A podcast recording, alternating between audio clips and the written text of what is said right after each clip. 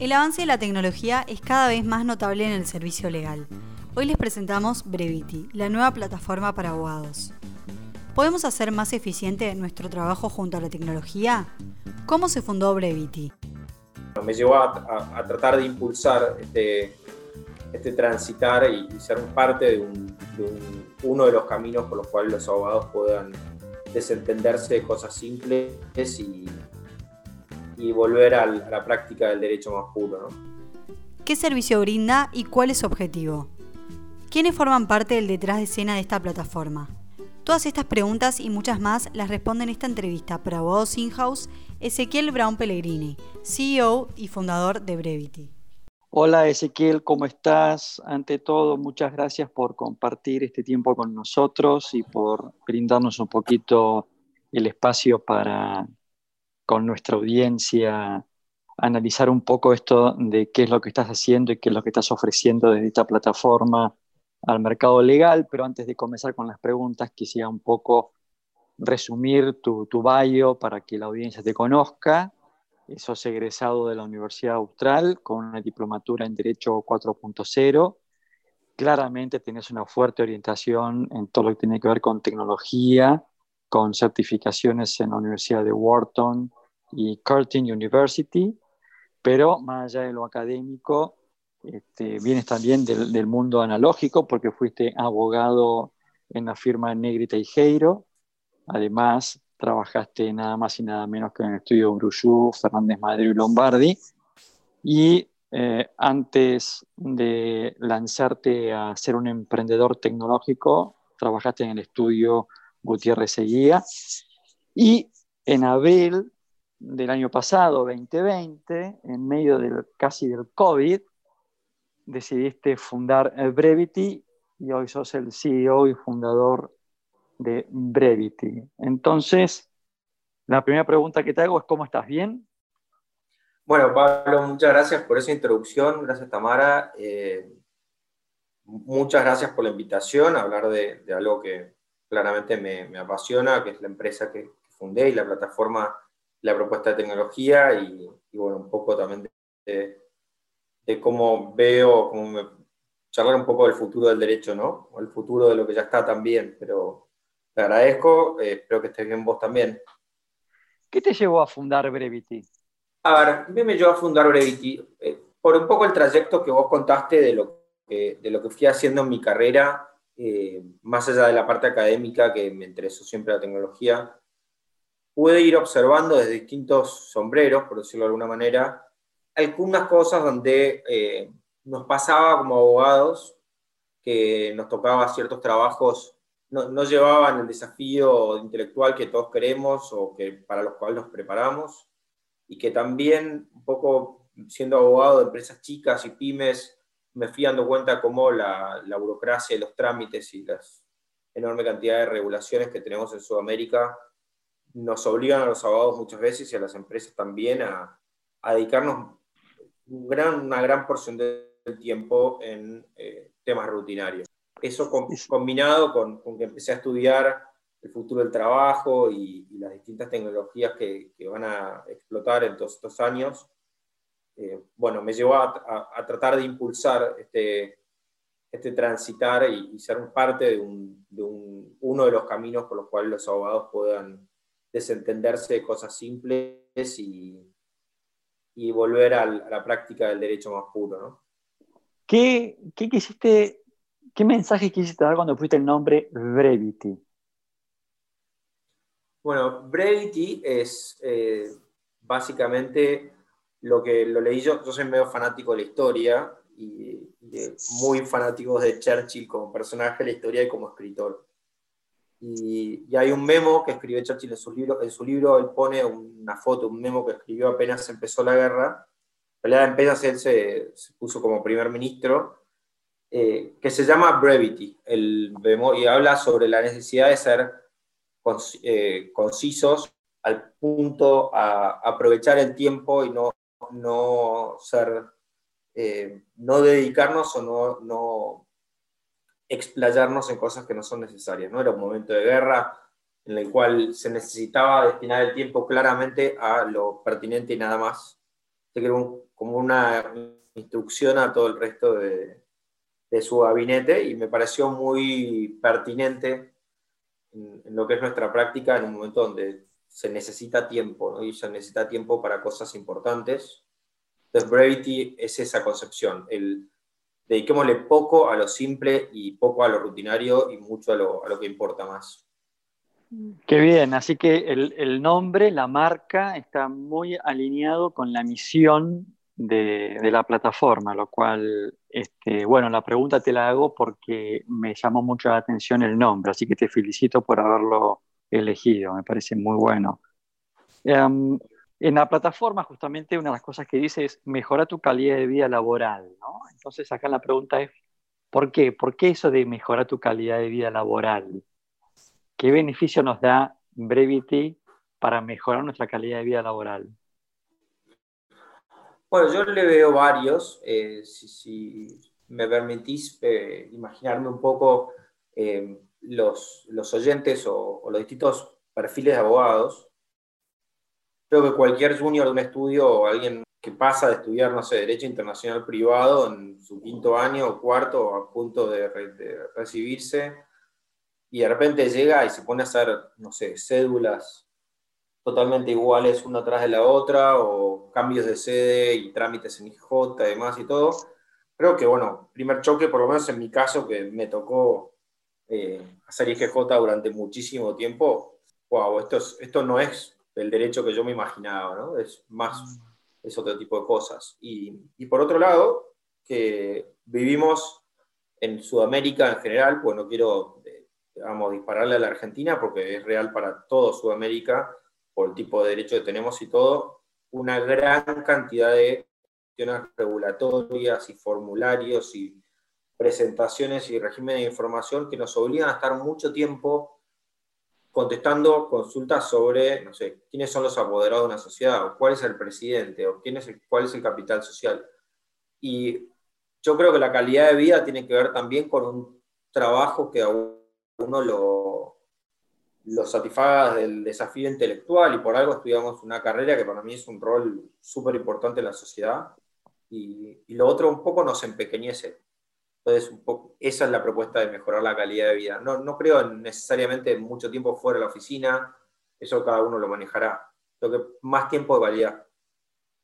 Es lo que vos estás proponiendo desde Brevity es asignémosle, digamos, al, al, día todas las horas posibles en, en hacer cosas que nos planifiquen como abogados y no invirtamos tiempo en aquellas cosas que nos nos achatan o nos frustran, por así decir, que suelen ser temas vinculados con lo burocrático y lo administrativo, ¿no? Habitualmente. ¿Es así? Exactamente. Y sí, claramente tenemos mucho de burocrático que nos obliga a la sociedad, por, por vuelta, nuestra jurisdicción, nuestras maneras de hacer las cosas. Eh, no sé ahora de memoria el número, pero la cantidad de regímenes informativos que se tienen que cumplir en Argentina eh, ni hablar si estamos en, distintos países o distintas jurisdicciones o distintos organismos de control. Ok, y yo por lo que pude explorar y navegar en la plataforma de Brevity es, la plataforma está como solamente diseñada para responder a una necesidad vinculado con temas estatutarios este, y órganos de contralor o también hay digamos, otra propuesta de servicios? Bueno, te, te, contesto un poco con, con, lo que está ahora y lo que, a lo que queremos apuntar. Lo que está ahora está basado fuertemente en lo que es derecho societario, en la generación de las actas eh, simples, que el, el, sistema lo que nos permite es que un estudio o una empresa con su dirección de legales estandarice documentos, estandarice formatos y que en base a eso pueda generar textos más simples, más rápidos, con menor eh, exposición a errores. Eso, eso derive en menos tiempo de revisión también. Sí, basado fuertemente en que el derecho empresarial, al final del día, el personaje que interactúa ahí es la empresa, es la sociedad. Eh, en base a eso es qué cosas necesitamos de una, del, personaje principal del mundo empresarial. Empezamos por lo estatutario, por, los, por las actas, por la información que se tiene que compartir constantemente. Eh, y queremos avanzar hacia ciertas otras cosas. En principio, eh, siempre con la misma filosofía de, siempre hablo de que si hay una escala del 1 al 10 en temas complejos que hacemos los abogados, uno siendo temas burocráticos y que no queremos hacer y que no son nada que ver con el derecho, nosotros la idea es crecer en distintas áreas del derecho, pero siempre en ese, en ese rango del 1, 2 puntos o 3 puntos, eh, que sea una plataforma, y si no un escalón, si se quiere, o un lugar desde donde la cual se pare el abogado y se dedique a otras cosas. Ahora, ustedes están, digamos, entre el órgano de contralor y la empresa o el estudio jurídico digamos, se, se sepan ahí como en el medio en esta relación? los órganos de Contralor, eh, ojalá en el futuro podamos tener, digamos, de alguna manera una, lo que se llaman APIs, ¿no? integraciones entre, entre los sistemas de uno y otro. Hoy en día nosotros, nuestro, nuestra plataforma está dirigida a estudios, abogados independientes o empresas, y lo que simplificamos es la búsqueda de la información que los distintos órganos de Contralor siempre piden. Y por órgano de Contralor podemos también incluir a los bancos y los oficiales de cuenta que nos piden quizás actualizar los datos de las empresas todo el tiempo. Eh, entonces, por un lado, disponibilizar la información clara en, para distintos usuarios internos de las empresas y los estudios. No tenemos un acceso, digamos, es ver lo que nos van a pedir y hacerlo más simple para poder generarlo. Los estudios jurídicos habitualmente... No sé si me expliqué. Sí, sí, los estudios jurídicos habitualmente brindan un servicio, el famoso de bookkeeping, ¿no? Era, es parte, ¿no es cierto?, del, del, servicio que los estudios jurídicos ofrecen a los clientes corporativos, ¿no? Que es llevar los libros de actas, etcétera, etcétera.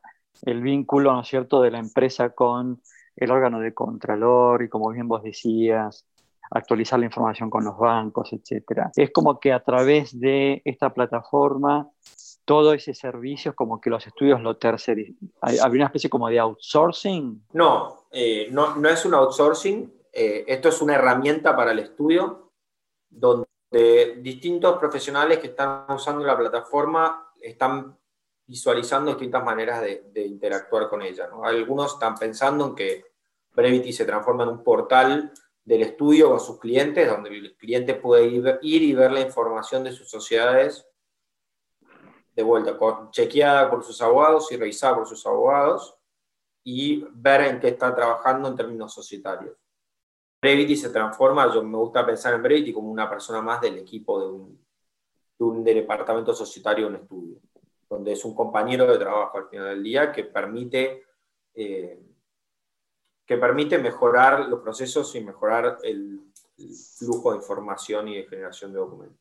Te entiendo. ¿Cómo a ver, este, en línea con esto que me estás contando, que resulta súper interesante, ¿no? Es, ¿cómo estás viendo vos hoy el mercado argentino? Y me refiero por mercado argentino a los estudios jurídicos y a las empresas en este terreno, digamos, ¿no? Más allá de que Brevity tiene o va a cumplir, está, muy cerca de cumplir un año, este, ¿cómo, ¿Cómo ha sido tu recorrido en este año de experiencia? ¿Cómo los ves abiertos, los ves cerrados, lento, rápido? ¿Cómo viene el proceso? Ah, nosotros, bueno, cumplimos un año de empresa, ¿no? Lanzamiento, lanzamos una versión beta en octubre, que es la que está hoy funcionando, tiene todas las funcionalidades, está un poco tosca en, sus, su interfaz, pero la versión full sale ahora.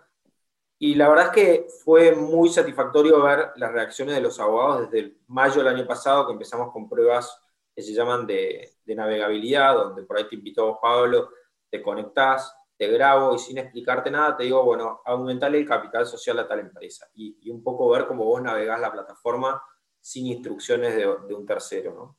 Y ahí vas perfeccionando hasta que, bueno, en octubre lanzamos y ya hay abogados funcionando. En general lo que veo es, primero, mucho interés. No lo veo, no hay una cuestión, un cuestionamiento que en algún momento yo me imaginé que podía haber miedo en ese sentido. bueno, pero esto me va, ¿cómo hago para que esto no me derive en una baja en mi facturación o algo por el estilo? La verdad es que creo que ya la gran mayoría de estudios, lo que es bookkeeping, lo hacen, pero más que nada como sostén de un montón de otras cosas que le ofrecen a sus clientes.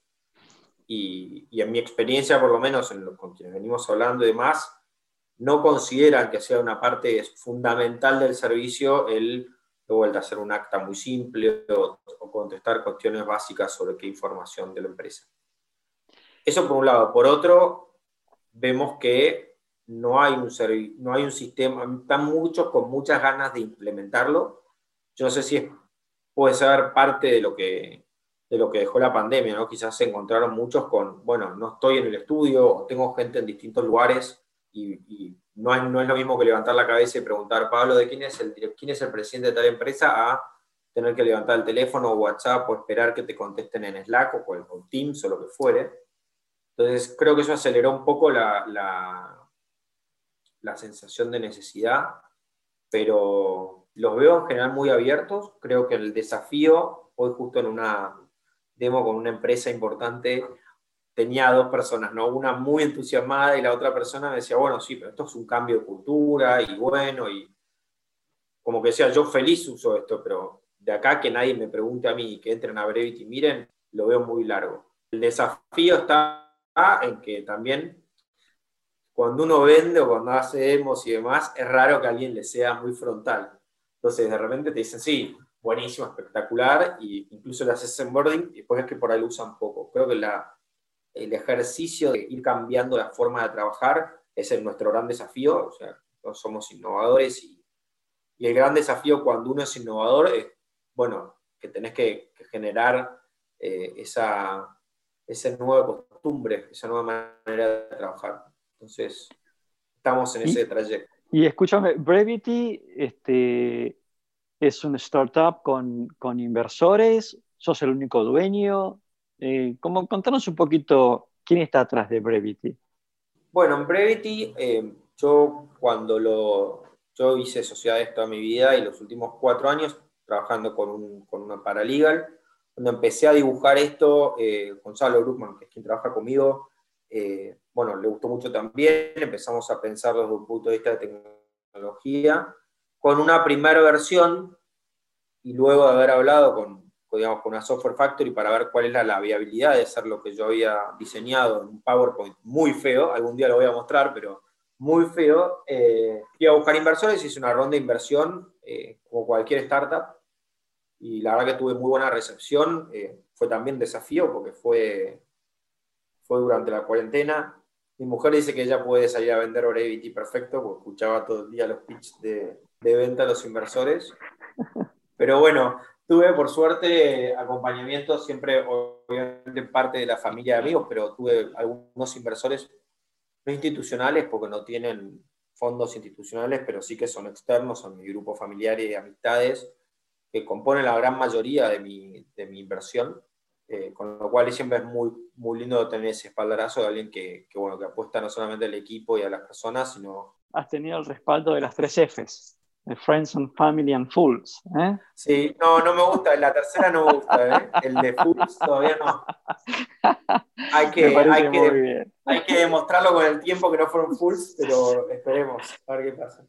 A todo no, no, igual, mis últimos años fui abogado de, o de startups o de inversores, y de hecho tengo el orgullo de decir que mis clientes, que eran cuando que tenían una especie de fondo de inversión eh, informal, cuando yo conté que me iba a ir a abrir esto y que, bueno, para derivarles trabajo y todo, ellos fueron muchos de mis inversores más importantes. Pero, pero sí, al final no son tan fulls porque como yo había negociado por ellos durante mucho tiempo, mis contratos iniciales tuvieron que ser todo lo que yo les pedía a las startups a las que invertíamos. Así que... Me parece muy bien. importante. Muy bien. Ahora, te voy a hacer una pregunta sensible que creo que te la hará cualquier cliente, ¿no? Que es, eh, bien, contrato, ¿no es cierto? Esta plataforma me parece sumamente interesante y útil. Eh, contame un poquito, Ezequiel, cómo es el tema de la seguridad de la información que está en esta plataforma, que es información, no voy a decir sensible, porque en algún punto es pública, pero quisiera que me ofrezcas algún tipo de seguridad desde que esto no, este, no pueda ser manipulado, etcétera. ¿Ustedes están trabajando con, no sé, con blockchain, algo, algo, algo parecido? No, el blockchain no lo estamos usando. Ahora, en cuanto a la seguridad, nosotros estamos alojados en la plataforma de Google, la nube de Google, básicamente. que tiene un sistema de seguridad de los más altos estándares que a algunos se les puede ocurrir. Si, uno, no sé, si vos tenés una billetera virtual o una fintech, tienen la misma seguridad eh, en cuanto a nosotros en términos de la información y las bases de datos, ¿no? Eh, tanto internamente como afuera, Google tiene un, un equipo de operaciones espectacular y los sistemas de seguridad son buenísimos. Ahora, dicho eso, aparte nosotros tenemos, para bloquearnos nosotros, nosotros no podemos acceder a los datos de los clientes más que a estadísticas de uso.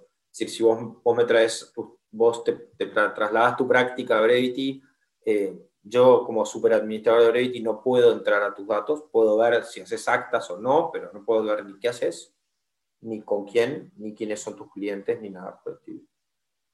Eh, con lo cual, hay un nivel de, seguridad tanto frente a terceros, porque tiene el respaldo de Google y todo lo que eso significa, eh, frente internamente con una serie de medidas de encriptación interna que permiten que nosotros no podamos acceder a los datos de clientes.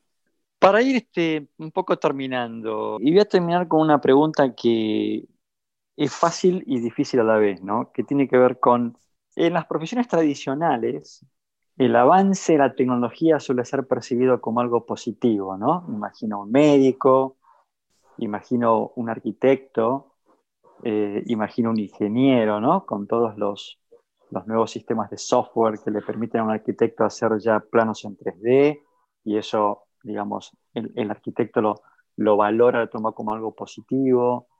Ni, ni que hablar de los médicos y también de los ingenieros. Sin embargo, en nuestro mundo, el mundo de los abogados, ¿qué es lo que nos pasa? Que siempre la tecnología es percibido como una amenaza, ¿no? Como que la tecnología viene a desplazarme. Eh, un poco vos recién lo decías, porque creo que algún cliente te lo comentaba, ¿no? Esto de eh, voy a dejar de facturar tantas horas para, por hacer actas de directorio o actas de asamblea o estatutos. ¿Cuál es ese, esa crisis o ese conflicto que tenemos los abogados con la tecnología? Vos ¿Le has encontrado la vuelta o, o tenés también la misma duda que yo? Mira, yo trato de ser, digamos, en términos eh, optimistas. Eh, yo creo que primero nosotros hemos aceptado un montón de, tecnología, eh, no en áreas por ahí del derecho empresarial, pero si uno piensa cómo yo buscaba jurisprudencia apenas me recibí, o cómo se busca hoy, bueno, es, una enorme diferencia y, y la cantidad de tiempo que uno le dedica es muchísimo menos porque tenemos sistemas y buscadores de jurisprudencia espectaculares.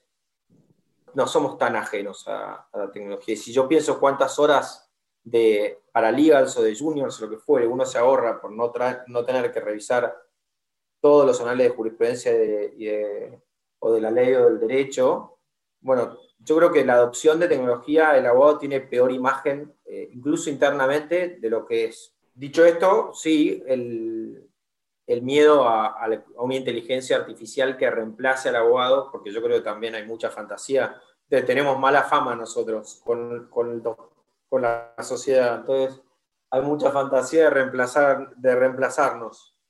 Pero yo lo que veo es que los abogados sí tenemos, somos una profesión de mucha precisión y de mucha eh, empatía con el cliente y donde todavía creemos en que somos más artesanales de lo que, lo que realmente somos. Eh, creo que es hora de, en muchos casos, de volvernos a poner ese traje de una profesión que tiene que liderar, que es fundamental y un, eh, el rol del abogado y, de las leyes en general son fundamentales. ¿no? Entonces, creo que hay, por un lado, un poco nos castigamos por demás, hemos aceptado un montón de tecnología en cosas muy fundamentales.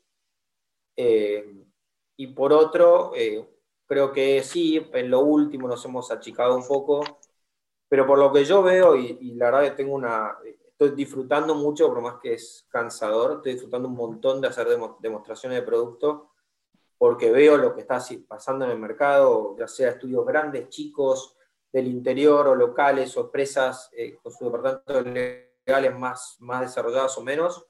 En general, eh, el interés está y, y la apertura a cambiar una cosa muy, muy rudimentaria, un Excel o un Google, JIT en, en la nube para solamente cargar datos manualmente, el interés está. Yo creo que está todo para, hacerse. Bueno, Ezequiel, la verdad que ha sido muy interesante hablar contigo sobre... Hola. Te, agradezco, Ezequiel, que nos hayas acompañado, que nos, nos hayas prestado un poco de tu tiempo, nos hayas contado esto que has creado, que es Brevity. Eh, te felicito por tu espíritu emprendedor, por haber este, inventado esta plataforma. Te deseamos lo mejor de los éxitos y ojalá tengas muchas empresas y estudios jurídicos suscriptos a tu, a tu nueva plataforma. Y bueno, nos este, reencontramos en un próximo podcast. Pablo, muchísimas gracias a ustedes por la invitación. Hemos conversado con Ezequiel Brown Pellegrini, abogado, fundador y CEO de Brevity, una plataforma que puedes consultar, que puedes visitar. Y bueno, te esperamos en el próximo podcast de actualización para la revista Abogados